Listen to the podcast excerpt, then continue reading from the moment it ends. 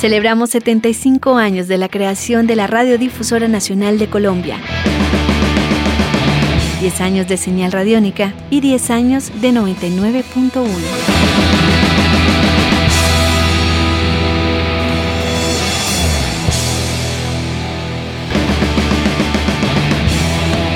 En 1995 se escribe un nuevo capítulo en la historia de la radio. La frecuencia 99.1 fue puesta en manos de Silvia Mota, una comunicadora que reunió a un grupo de expertos en música que querían mostrar algo más de lo que normalmente se escuchaba. Las expectativas frente a la emisora no eran pocas.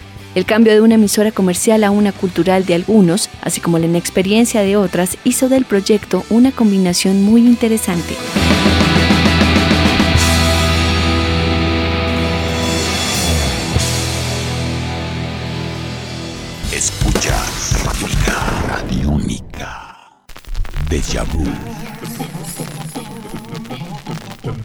Este es un fragmento del archivo sonoro de 991. El reverendo Moon, fundador y jefe de la Iglesia de la Unificación, afirmó que Jesús se le apareció en la Pascua de 1936 y le pidió personalmente que completara la obra emprendida por él dos mil años atrás. Ángel de Casino y Juan Jaramillo no afirman nada por el estilo, pero cada lunes, a partir de las 9 de la noche, te contarán cosas como que el reverendo aquel es hoy el dueño de la corporación Tong, la fábrica de armas más grande de Corea y muchas cosas más en Radio Ficción. Y además con premios, con premios. Al primer o la primera oyente que llame a Radio Ficción para proponer algo medianamente inteligente, le obsequiamos un botellín de cucarrón. Radio Ficción. No, para mí era lo mejor del mundo porque yo la emisora la escuchaba. Alejandra Restrepo, locutora 991. Sea, aunque yo era locutora ya que llevaba tiempo siendo locutora, pues no había trabajado nunca en radio cultural, había trabajado en radio comercial siempre. Entonces me encantaba la manera como manejaban la emisora y pues ya por teléfono era como amiga de, de, de, algunos. Y cuando me dijeron venga, yo pues para mí la felicidad y yo bueno pues vamos a ver.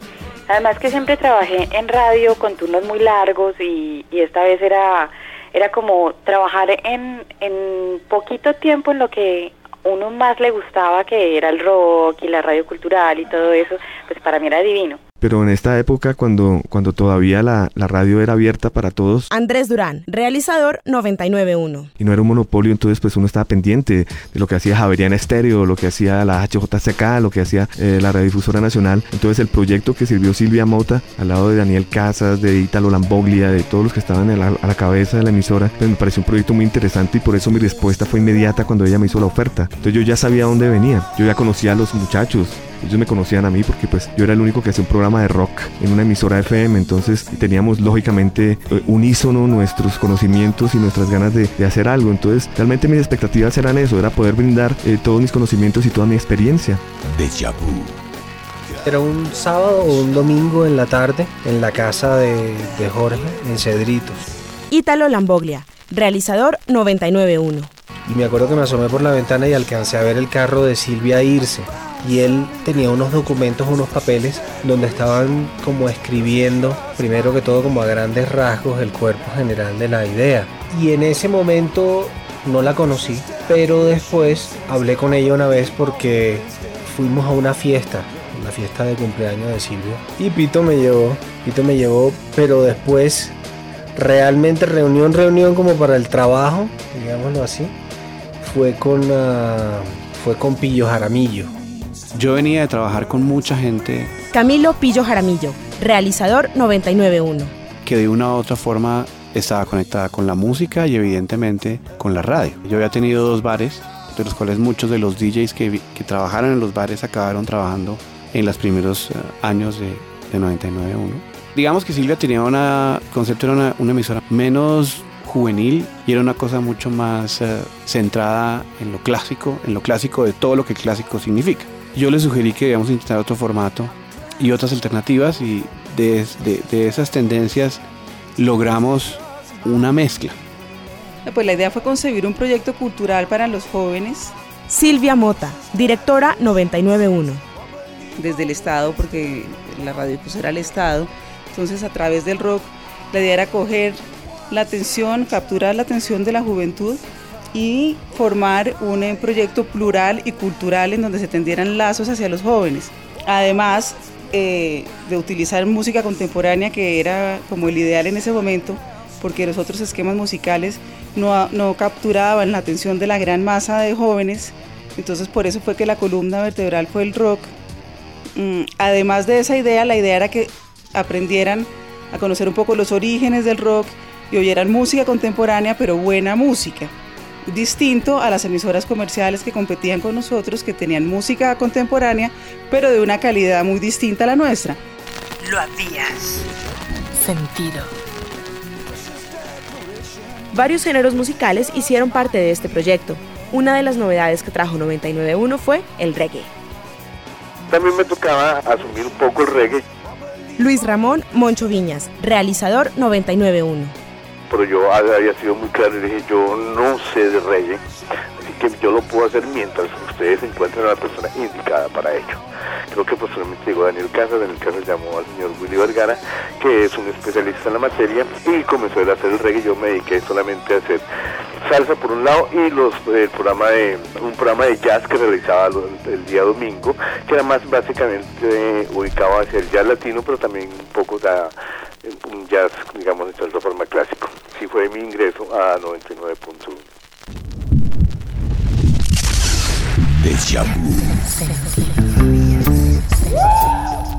Yo empecé solamente Willy Vergara, realizador 991.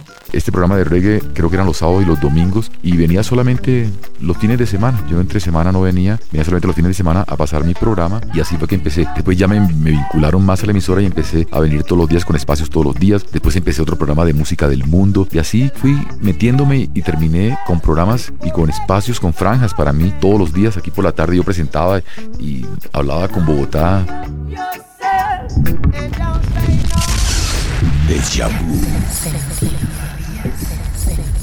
no tenía así como mayores expectativas. Sandro Romero, realizador Cine al Oído. Era como tratando de, compartir una experiencia musical con otra gente. Tampoco estaba pensando ni quién me iba a oír ni nada, sino que me propusieron que, que hiciera el especial y lo hice con mucho gusto. Y el programa gustó y fue como una bola de nieve que fue creciendo naturalmente. Yo nunca me había propuesto ser un hombre de radio, ni mucho menos.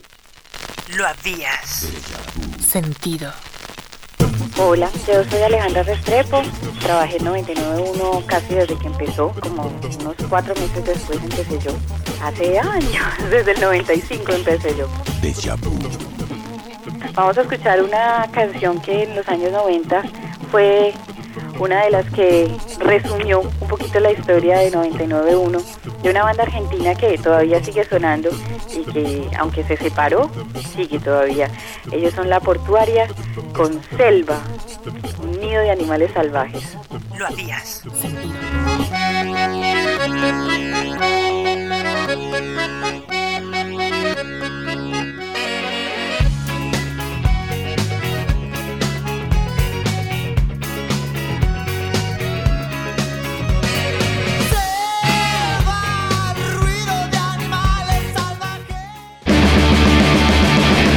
Celebramos 75 años de la creación de la Radiodifusora Nacional de Colombia, 10 años de señal radiónica y 10 años de 99.1.